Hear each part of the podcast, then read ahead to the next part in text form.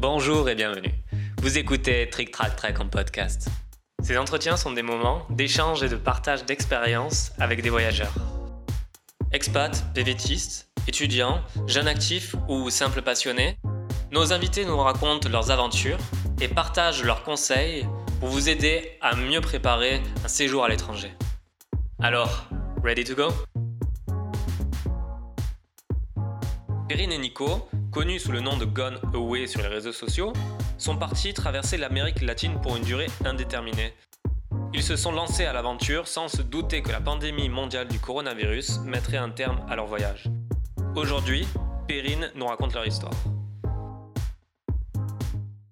Bonjour Perrine. Bonjour. Bienvenue dans le podcast. Merci. Alors Perrine, je voulais faire ce premier podcast avec toi pour parler de ton voyage en Amérique latine avec ton chéri Nicolas. Oui. Mais avant, je vais te demander de te présenter euh, rapidement pour les personnes qui nous écoutent, ton âge, d'où tu viens, ton parcours. Oui, donc j'ai 33 ans, euh, bientôt 34. Euh, et donc quand je suis en France, j'habite à Lyon. Donc je suis une vraie lyonnaise, hein, je, je, suis née, j'ai toujours vécu à Lyon quand je suis en France. Et donc je suis responsable ressources humaines. Et depuis 10 ans, donc avec, comme tu disais, Nico, mon copain, on alterne les périodes en France pendant lesquelles on voyage dès qu'on a la possibilité et les plus longues périodes à l'étranger. On a donc vécu au Canada et en Nouvelle-Zélande dans le cadre de PVT, donc euh, programme vacances-travail. Et puis on est reparti donc en octobre euh, dernier en Amérique latine, euh, donc initialement pour une durée indéterminée. et donc on, bah, on, a dû rentrer il y a un peu plus d'un mois en France suite à la situation mondiale. Voilà. On en reparlera un peu plus tard. Ouais, on en reparlera après, parce que ça, c'est une grosse galère et il y a de quoi dire. C'est ça. Euh, parce qu'avant de parler de ton voyage, euh, j'imagine qu'il y a toute une phase de préparation qui est longue à mettre en place. Surtout un voyage pour une durée indéterminée. Euh, j'imagine qu'il y a quitté les boulots, lâché les appartements. je voulais savoir comment vous avez géré ça d'un point de vue assurance, matériel, les visas s'il y en a, le budget? Alors, euh, donc pour l'Amérique latine, ce qui a été un peu différent de nos autres expériences, c'est que bah, c'était un voyage et donc pas un PVT, donc il n'y avait pas forcément de démarche pour les visas ou de travail ou quoi que ce soit, c'était des visas touristiques. Euh, donc pour les visas, tout ce qu'on a fait, c'est de vérifier pour chaque pays euh, d'Amérique du Sud où on comptait aller s'il y avait des visas à préparer à l'avance, mais c'était pas le cas. C'est des visas touristiques souvent de trois mois et qui sont bah, que tu demandes quand tu arrives à la frontière. Pour info, donc on arrive au Chili et euh, pendant les cinq mois où on était en Amérique du Sud, on a pu faire donc Chili, Argentine, Uruguay, Brésil, Paraguay et Bolivie. Ok.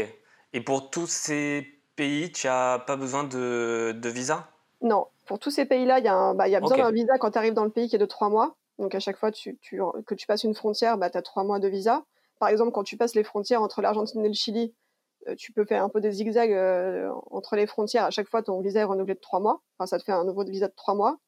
Euh, la seule euh, spécificité, c'est en Bolivie, quand tu rentres par voie terrestre et pas par voie, euh, enfin, par avion, tu as un visa d'un mois et pas de trois mois, mais que tu peux faire renouveler dans les grandes villes pour jusqu'à trois mois.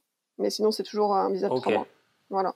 Donc, on n'avait pas besoin de, faire des, d'avoir des procédures administratives pour les visas avant de partir en Amérique latine.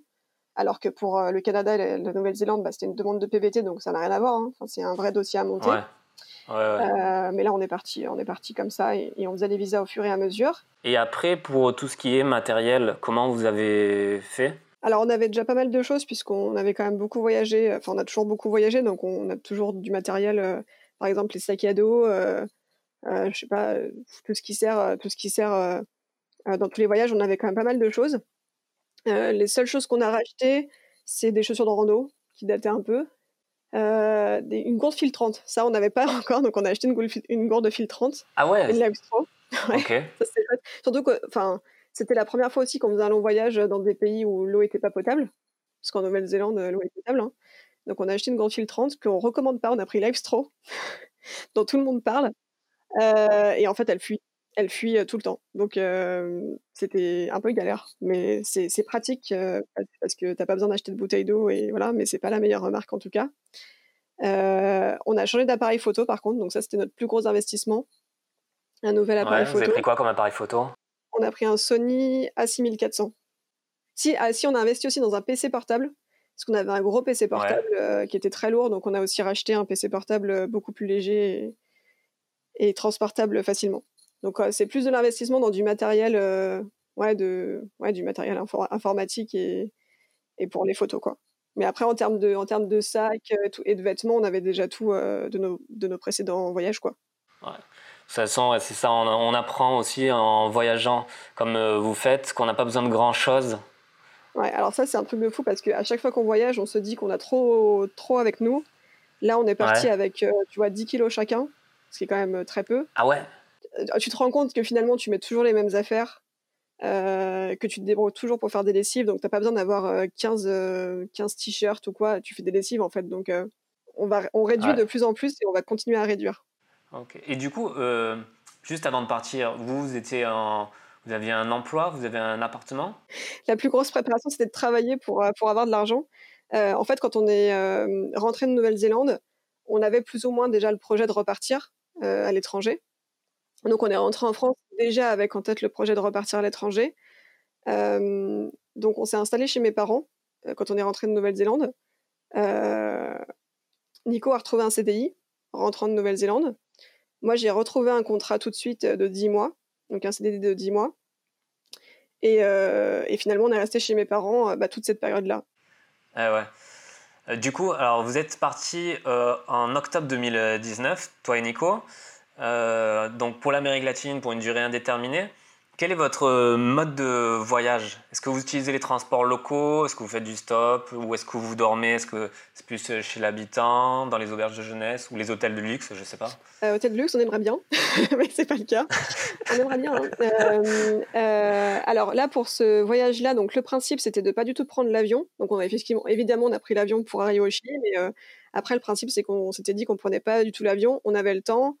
Euh, pour des raisons écologiques, économiques, etc. On, ne voulait pas du tout prendre l'avion. Donc, euh, on a tout fait en bus. En plus, le réseau de bus en, Amérique latine est quand même euh, très bien. Donc, c'était plutôt facile. Ça dessert partout et, pour pas très cher. Donc, c'était le, plus facile pour nous. Donc, on a pris que des bus et des transports locaux. et pour les logements, on fait beaucoup d'auberges de jeunesse, soit en dortoir. Il y a des partie de pays, par exemple la Patagonie, c'est quand même très cher en termes de logement, donc on était beaucoup en dortoir. Euh, ou auberge de jeunesse avec une chambre privée quand on peut, quand, quand, les prix sont plutôt raisonnables.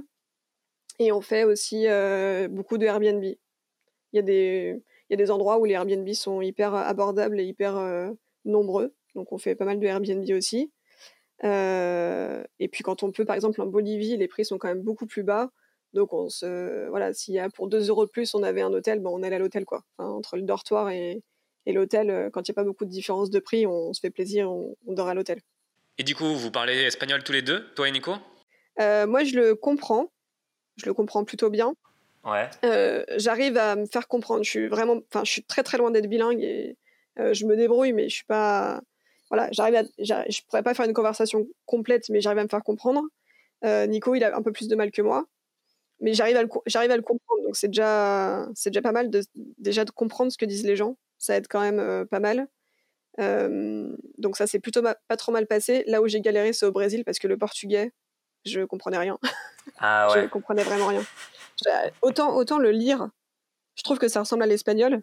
Tu vois quand tu lis les panneaux euh, ou, les infos et tout ça va. Mais alors quand les gens parlent je, vraiment je comprenais rien. Je comprenais vraiment rien. Mais vraiment. Donc souvent t'arrives toujours à te faire enfin t'arrives toujours par des gestes euh, par des regards euh, bon t'arrives toujours à peu près à te débrouiller hein, c'est pas non plus euh, horrible mais ça reste quand même compliqué pour échanger avec les gens. Surtout que a nous on n'a pas on a fait le choix de pas avoir de connexion sur nos téléphones on avait du wifi quand il y avait du wifi mais on n'avait pas de réseau sur nos téléphones on n'avait pas de carte SIM. Donc quand il y a du wifi tu peux toujours faire un Google Translate ou bon te servir de la connexion. Mais quand tu es dans la rue ou quoi bah t'as rien donc faut te débrouiller comme tu peux donc au Brésil, ouais, c'était un peu compliqué. Donc au Brésil, moi, je parlais espagnol et souvent ils comprenaient quand je parlais espagnol, parce qu'ils comprennent quand même après l'espagnol. Donc je me débrouillais comme ça. Euh, mais pour comprendre, ouais, c'était chaud. C'était chaud. La langue, c'est souvent euh, une barrière que les gens se, se, fixent ont et du coup ils s'empêchent de voyager. Toujours une solution. Ouais, il y a toujours une solution, c'est ça. As toujours un, un, langage corporel, des gestes. Tu es toujours, tu, et en plus c'est marrant ça, parce que tu as toujours des anecdotes qui en sortent. C'est vrai que souvent les gens ont peur d'être, euh, j'ai envie de dire ridicule, parce que, enfin ils ont, ouais, ils ont peur d'être ridicules, de pas réussir à, mais en fait comme tu dis ça crée des, enfin les gens rigolent, rigolent avec toi en fait parce qu'ils voient que t'es, ils voient que t'es, ouais, es, nul dans la langue euh, du pays, mais ça les fait rire souvent donc. Euh, et puis souvent les gens sont quand même, enfin ils sont sympas, ils, ils trouvent toujours, enfin ils t'aident, hein, ils t'aident. Quoi que ce, enfin même s'ils comprennent pas ce que tu veux forcément, mais ils essayent de t'aider en tout cas. Donc euh, non, non, c'est compliqué, mais il y, a toujours, y a toujours une solution. Du coup, tu me dis que les gens euh, aident. Je voulais répondre à une interrogation que la plupart des gens se, se demandent concernant l'Amérique latine. Est-ce qu'on se sent en insécurité euh, en Amérique latine, en Amérique du Sud? Alors moi, je, je, parlerai que des pays où je suis allée, hein, donc les, les, six pays dont ouais. tout à l'heure, donc du Chili à la Bolivie, pour faire simple, pas du tout. Euh, on n'a jamais, euh, on n'a jamais, on s'est jamais senti en insécurité, mais nulle part. Euh, après, on a peut-être eu de la chance. Hein, ça reste quand même beaucoup une histoire de chance. Hein, quand tu te fais, tu peux te faire agresser aussi à Paris. Hein. Exactement. Donc après, on est aussi quand même très prudent. Enfin, tu vois, on, a un cadenas dès qu'on est en dortoir. on a un cadenas pour nos affaires. Euh, on fait pas n'importe quoi. On, on, est par exemple allé à Rio donc au Brésil qui est quand même réputé pour être assez dangereuse comme ville. Pas aller n'importe où, on n'est pas allé dans une favela tout seul. Euh, dès qu'on voyait qu'une rue, euh, en fait à Rio il y a quand même pas mal d'endroits qui sont quand même safe. C'est pas partout que c'est dangereux. Et tu as quand même beaucoup de panneaux. Euh, ils ont fait une sorte de communication dans la ville où tu as des panneaux qui t'expliquent par quelle rue passer pour être en sécurité. Bah, tu vas dans ces rues-là et tu t'amuses pas à aller dans les rues où, où tu sais que ça va être dangereux en fait. Faut, juste, en fait, c'est juste du bon sens et et, c'est toi, enfin voilà, c'est juste ça. Il faut faire attention. Tu fais pas n'importe quoi. Tu te balades pas avec ton appareil à la main euh, euh, comme ça, euh, sans, sans sécurité. Il faut faire attention selon où t'es. Mais tu vois, à Rio, on était pas, on était à pied tout, tout le temps. On a pris le métro. on est sorti le soir et, et on n'a on, on jamais senti qu'on était en insécurité. Faut, faut juste faire attention, mais comme partout en fait, hein, comme partout. C'est comme tu dis, c'est du bon sens parce qu'il y en a certains, ils montrent leur appareil photo, ils ouvrent leur portefeuille, ils montrent de l'argent, ils montrent leur richesse et c'est vrai que certains endroits, il y a des gens qui n'ont pas d'argent et c'est. Tu es là, tu étales ton argent et c'est. Ouais, voilà, c'est totalement humain, c'est compréhensible des fois qu'il y, ait, qui des situations dans lesquelles, voilà, euh, où les gens cherchent à te voler, par exemple. Et euh, c'est vrai que ça, c'est un truc, les, certains, surtout les, je pense en fait aux Américains qui des fois sont un peu euh, démonstratifs sur ça. Euh, et, après, ce sont eux, dès qu'ils ont une, petite merdouille, etc., ils vont critiquer les pays, etc., et faire très souvent une généralité. Alors qu'en fait, euh, il y a des gens absolument adorables qui ont, euh, juste comme nous, qui ont envie de, sourire, de rire, de partager, d'aimer, que de faire de belles choses. Et c'est vrai que Rio, effectivement, j'imagine que si tu te balades avec ta montre au poignet, ton appareil autour du cou et, euh, ton portefeuille à la main, euh, oui, bah oui, tu as des chances, euh, as des chances de te faire, de te faire voler ou agresser. tu vois, nous, quand on sortait le soir, bah, on n'avait même rien sur nous. On, avait pris, on prenait un billet pour nous payer à manger, mais on n'avait pas nos téléphones. On n'avait pas. Enfin, tu vois, après, c'est. Ouais, c'est du bon sens, quoi. C'est du bon sens. Du coup, dans les voyages, alors moi, j'avais une autre question qui m'intrigue. Euh, ce que du coup vous voyagez en, couple. Vous avez voyagé donc euh, au Canada, Nouvelle-Zélande et euh, là sur le long terme en Amérique latine en couple. Comment on gère ça en couple? Parce que moi je voyage toujours en solo et je sais absolument pas comment ça se passe en couple. Comment on gère? Parce que c'est, j'imagine, c'est voilà, il y a des paramètres, des compromis à faire. Comment vous avez géré vous? Nous, ce qui est différent de toi, pour le coup, bah, c'est que nous, on n'a jamais voyagé seul, chacun de notre côté. Donc, nous, on connaît que le voyage en couple, en fait. Hein donc pour nous, c'est naturel finalement d'être en couple. Enfin, voyager en couple, c'est notre quotidien. Enfin, en tout cas, c'est nos habitudes. Ouais. Puis ça fait plus de 15 ans qu'on est ensemble, donc on se connaît aussi très bien. Enfin, on, a vécu très longtemps ensemble en France. Enfin, on se connaît parfaitement tous les deux avec Nico. Enfin, voyager en couple, c'est je sais pas comment dire, ouais, c'est naturel pour nous en fait. Ok. Enfin, être 24 heures, 24 heures sur 24 ensemble tous les deux, euh, c'est pas un truc qui nous dérange. Hein. Genre le confinement, euh, pour nous, c'était. Bah, Quand on voit tous les gens qui, qui, se posaient des questions sur comment ils allaient pouvoir vivre 24-24 euh, ensemble, pour nous, c'est juste, c'est juste normal quoi. Il y a aussi le fait qu'on sait gérer les galères tous les deux. C'est-à-dire que il faut se dire que le voyage, c'est pas que du kiff et que bah, des fois, tu es en galère, des fois, ça se passe mal c'est pas que du positif, c'est pas que ouais, c'est pas que du kiff. Et il faut aussi apprendre que à gérer ça à deux en fait. Tu vois, c'est. Est-ce qu'il y a des moments où il y a un qui a un coup de mou, etc. Il faut être complémentaire aussi. En fait, faut faut gérer les bons moments et les mauvais moments ensemble. Euh, voilà. Après, ce qui est particulier quand tu voyages en couple, enfin pour moi ça, pour moi ça rapproche. Enfin, ça nous a beaucoup rapproché avec Nico et c'est souvent ce qui se passe dans les couples. En fait, c'est un peu qui tout double. C'est soit ça te rapproche beaucoup parce que tu vis tout ensemble, ça crée des souvenirs, ça crée de la complicité. Euh, il y a des trucs qu'on a vécu ensemble et que tu sais, tu peux même pas expliquer à quelqu'un d'autre. En fait, c'est un truc tu l'as vécu quoi. Tu peux pas l'expliquer à quelqu'un d'autre alors que quand tu le vis en couple, enfin c'est des souvenirs communs que tu peux expliquer à personne. Ouais, je vois très bien. Donc euh, ça crée forcément une complicité. Mais c'est un test. C'est un test parce que parce que ouais, autant ça, ça, peut rendre plus complice, autant bah, tu peux ne plus supporter l'autre, quoi. Et, puis comme tu disais, il faut avoir les mêmes envies. Donc euh, si t'as pas les mêmes envies, il faut faire des compromis. Mais, euh, mais quand ça se passe mal, bah, tu peux pas te barrer chez ton pote ou chez ta mère euh, parce que tu supportes plus l'autre. Ah Même quand il se passe un truc, je sais pas, tu t'embrouilles ou, ou t'apprends une mauvaise nouvelle de France ou quoi, bah t'as que l'autre sur qui compter en fait. Donc ouais, ça, ça crée des liens, mais ça peut aussi en briser. Donc, je comprends aussi les, les couples qui, qui, qui, supportent plus d'être en voyage ensemble parce que, effectivement, ça, ça lie, mais ça peut, aussi, ça peut aussi créer des tensions. Et il y a aussi le fait que tu n'es eh pas toujours sur ton meilleur jour. Enfin, en tour du monde, tu t'es pas pimpé. Hein. Alors, moi, je suis pas trop du genre à être maquillée et toujours super bien habillée, même en France, mais en voyage, bah, t'es es mal sapé.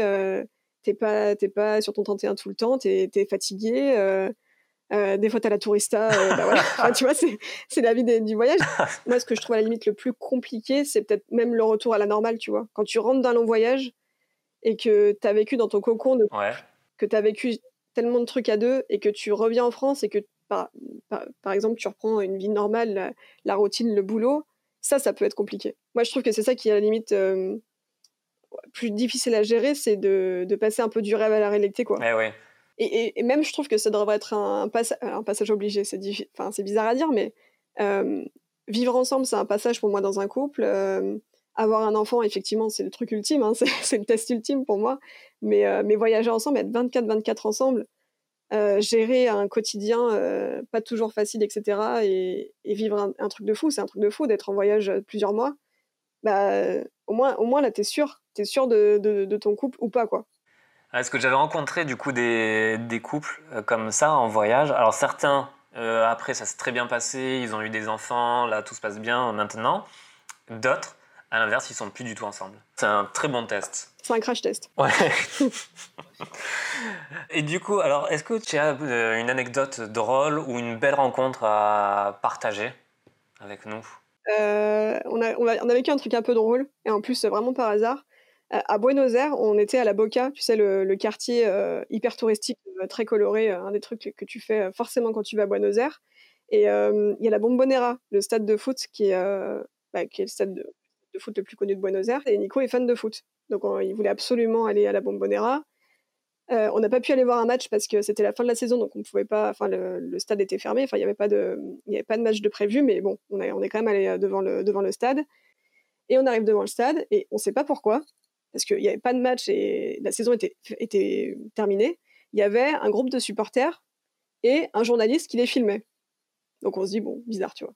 Et Nico est arrivé, et le journaliste lui a dit, tiens, bah viens. Et en fait, il est pas... Nico est passé à la télé argentine en train de chanter avec les supporters de la Boca, alors que bah, il est juste français, il était juste venu là pour faire sa photo avec le maillot devant le stade, quoi. Donc voilà. Ah, c'est génial ça. Et vous avez réussi à retrouver la vidéo? À voir la vidéo? Non, il faudrait qu'on la cherche. Et heureusement qu'ils l'ont pas interviewé parce que Nico parle pas du tout espagnol. Hein. D'accord Heureusement qu'ils l'ont pas interviewé, qu'ils n'ont pas demandé ce qu'il foutait là, et... parce que déjà on savait pas ce que les gens foutaient là. Et en plus, Nico parle pas espagnol. Alors, tout se passe bien dans votre voyage jusqu'au moment où il y a la pandémie mondiale du coronavirus qui a entraîné la fermeture des frontières. Le 17 mars, la France décrète le confinement et 130 000 Français se trouvent bloqués à l'étranger, dont vous. Comment ça s'est passé pour vous? Euh, alors ça s'est passé que, alors déjà nous, euh, quand le virus est arrivé en, Bolivie, nous on était à Sarama. Je sais pas si tu vois où ça, c'est un tout petit village. Genre un tout petit village, c'est un peu au sud de La Paz. Ouais. Et c'est un minuscule village euh, où il n'y a, y a, pas de connexion. on était les seuls touristes dans le village et tout. bref, le truc a coupé du monde. Et un soir, ça devait être le 11 ou 12 mars, un truc comme ça. Euh, on va manger euh, chez des gens qui font à manger pour tout le monde dans le village, donc on mange avec eux. Et il y avait la télé allumée euh, dans ce truc-là. et on voit les infos et on voit coronavirus à la télé. Et là, on se dit, ah merde. Parce que pour le coup, même si en Bolivie, c'était pas encore arrivé, en France, c'était on en parlait déjà beaucoup. Euh, on savait ce qui se passait un peu ailleurs dans le monde. On se pensait un peu protégé, nous, en Amérique du Sud. Et là, on voit coronavirus en Bolivie. Donc, on se dit, bon, ok, ça arrive ici, qu'est-ce qu'on fait? Euh, Donc, on a décidé de, se protéger, entre guillemets, et d'anticiper. Et donc, en fait, on, s'est réfugié, entre guillemets, à La Paz. Même si, même si on pouvait encore se, se déplacer à ce moment-là, on a décidé de rester à La Paz. Euh, de trouver un Airbnb confortable et pas cher surtout, parce qu'on s'est dit si on doit rester plusieurs nuits, voire plusieurs semaines, euh, il nous fallait quand même un truc pas trop cher pour qu'on puisse euh, le financer. Donc on a trouvé un Airbnb, on s'est assuré avec la personne, donc Myriam, qu'on pourrait rester plusieurs, peut-être plusieurs mois, au, moins plusieurs semaines, qu'elle ne nous mette pas à la rue du jour au lendemain. Donc voilà, on avait trouvé vraiment un logement où on était bien, qui nous coûtait pas cher, où on pourrait rester à durée indéterminée, entre guillemets, donc euh, voilà, en fait, on a anticipé avant qu'il y ait le confinement euh, à La Paz pour que, quoi qu'il arrive, on soit en sécurité. Donc euh, c'est ce qu'on a fait et on a bien fait parce qu'on est arrivé le 13 mars à La Paz et le confinement a commencé quelques jours plus tard. Alors au début c'était semi-confinement, après confinement jusqu'aux mesures. quand on est parti, c'était vraiment des mesures hyper strictes. on pouvait sortir qu'une fois par semaine, selon son numéro de passeport. Donc moi je pouvais sortir que le mardi, Nico que le vendredi masque obligatoire, prise de température dans les rues, euh, les militaires et les flics partout. Enfin voilà, c'était hyper, euh, hyper strict, en sachant qu'il y avait quand même euh, très peu de cas de, de Covid en Bolivie, hein, et même à La Paz. C'était, c'était, enfin, quand on est parti, il y avait moins de 200 cas dans le pays. Donc c'était vraiment pas grand-chose. Mais il y a 100 respirateurs dans toute la Bolivie, donc c'était de la prévention parce que si ça se développe en Bolivie, ça sera catastrophique, quoi. Et comment ça s'est passé après Du coup, vous avez dû contacter euh, l'ambassade pour euh, signaler votre présence à La Paz Alors, il y a deux choses. C'est que euh, on était déjà inscrit à Ariane, tu sais, le dispositif Ariane.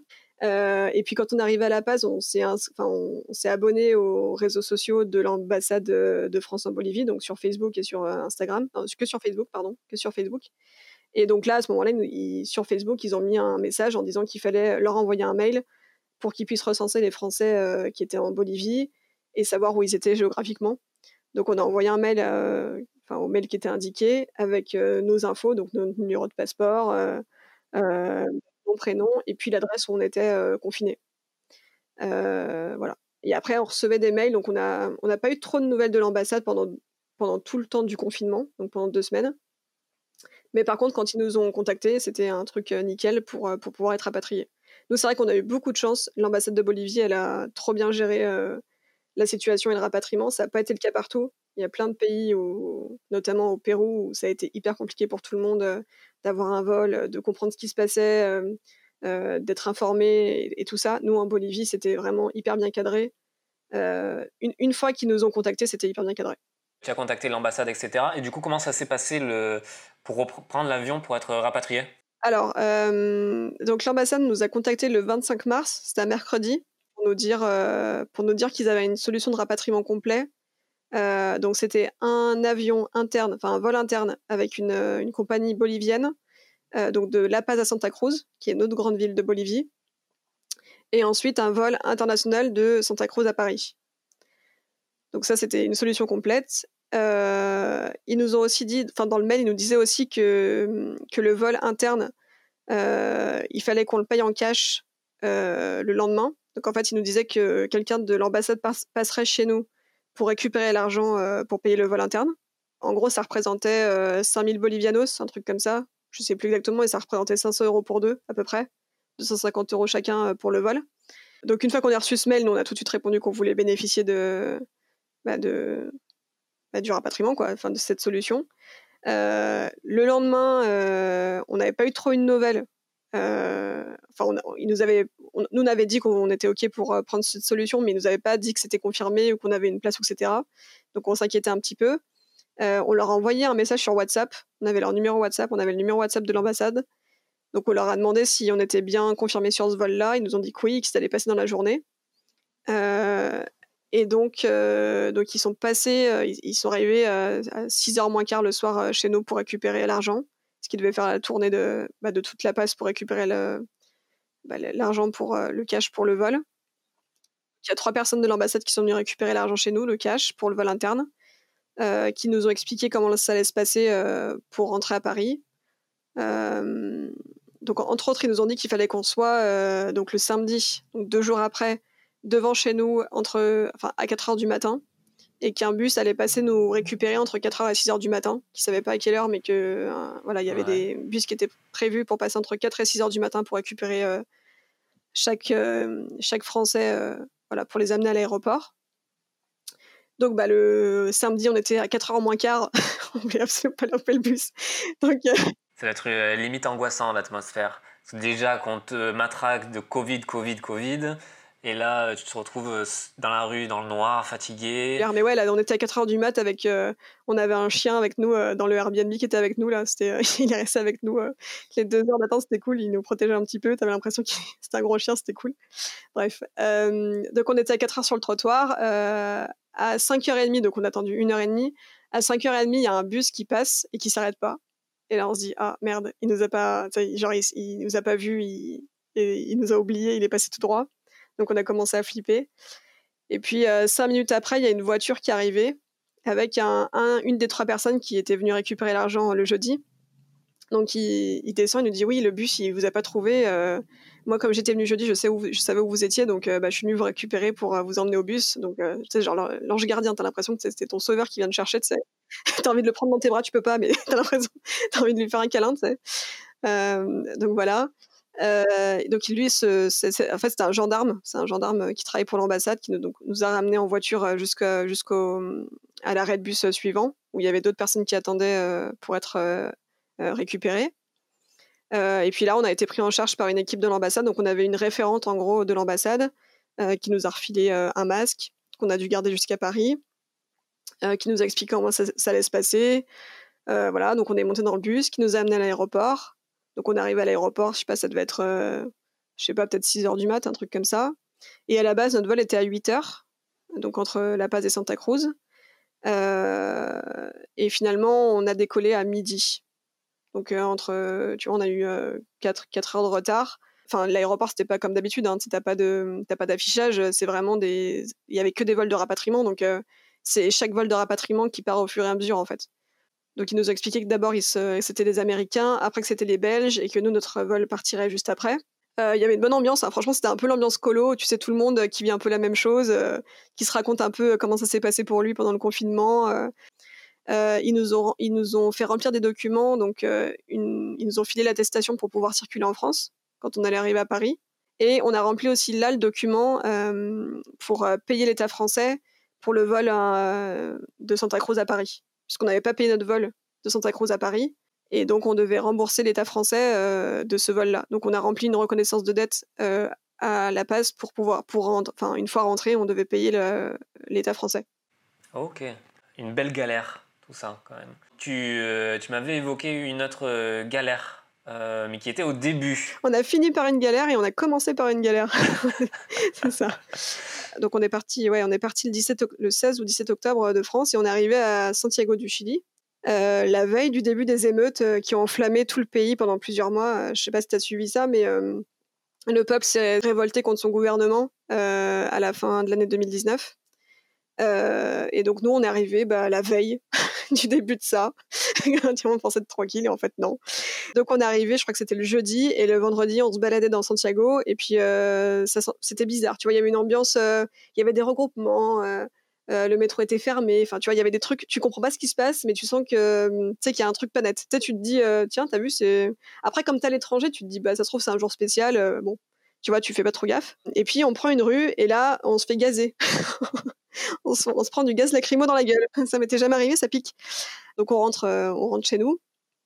Avec le décalage horaire, euh, tu vois, on était fatigué, on se couche machin. On entend qu'il y a un peu du bruit dehors, mais on n'était pas non plus dans le centre de Santiago, mais on sent que dehors, il y a un peu, tu vois ce que je veux dire, des bruits un peu bizarres, des coups de feu, des machins, mais bon.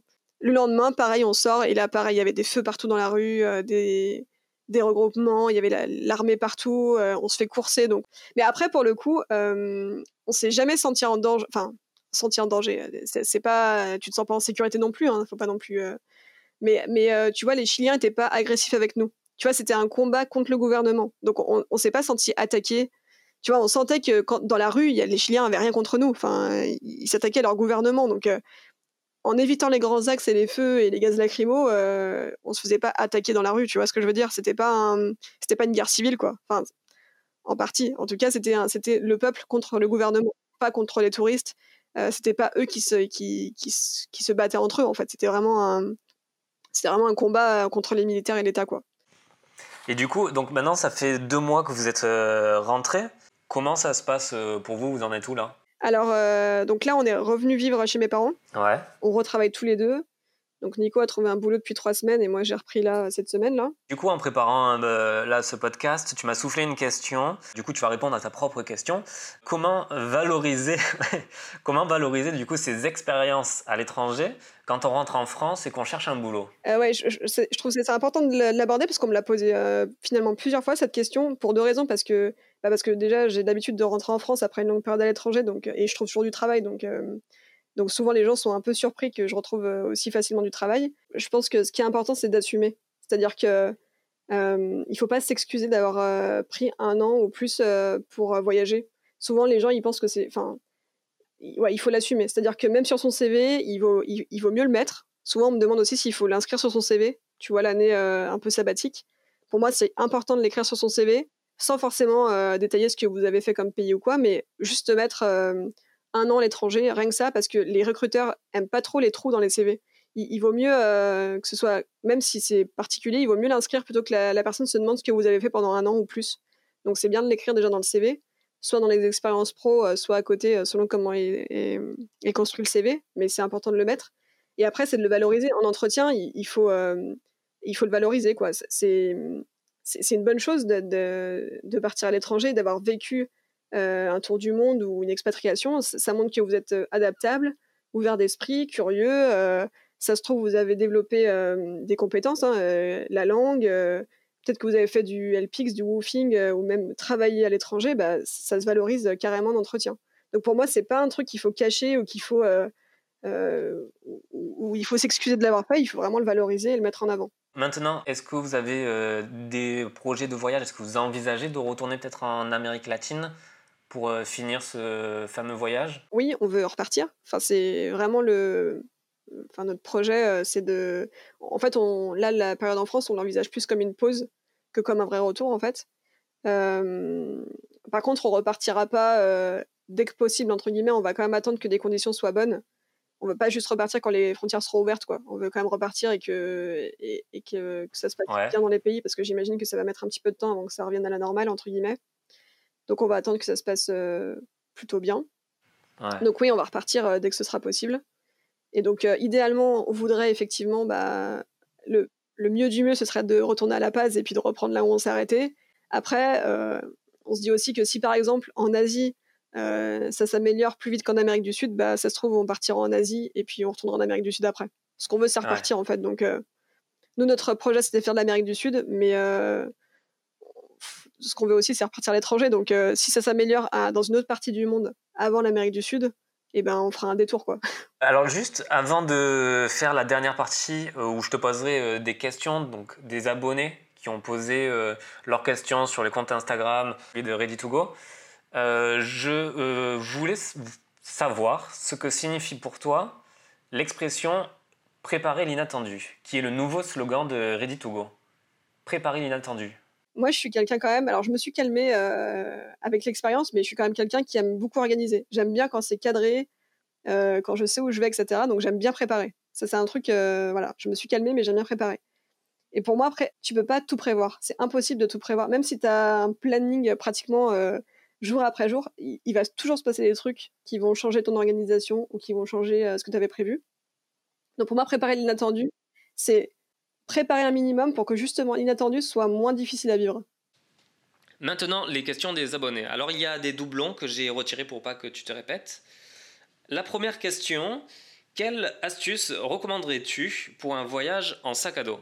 J'en ai peut-être deux en fait. Euh, deux, euh, voyager léger, c'est ce qu'il faut retenir quand on part en backpack.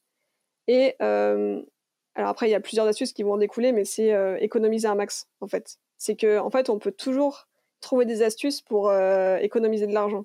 Ça peut être euh, faire du woofing, du coach surfing, euh, être un peu chez les locaux en participant un petit peu, voilà. Ça peut être beaucoup, beaucoup se faire à manger. Ça, souvent, on l'oublie, mais en voyage, les gens, des fois, oublient qu'il y a plein de logements où on peut faire soi-même sa bouffe, en fait. Quand tu es en backpack, t'es pas en voyage de 15 jours où tu as un budget qui fait que tu peux tout te permettre. Bah, c'est économiser sur des petits trucs comme ça qui vont après te permettre de faire plus d'activités ou, de t'offrir un hôtel de luxe au bout d'un moment quand on a marre de dormir en dortoir.